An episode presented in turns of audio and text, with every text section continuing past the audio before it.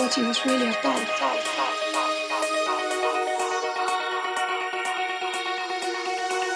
So he's become hypnotized.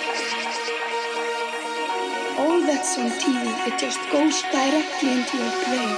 And you stop judging what's right and you just swallow and swallow.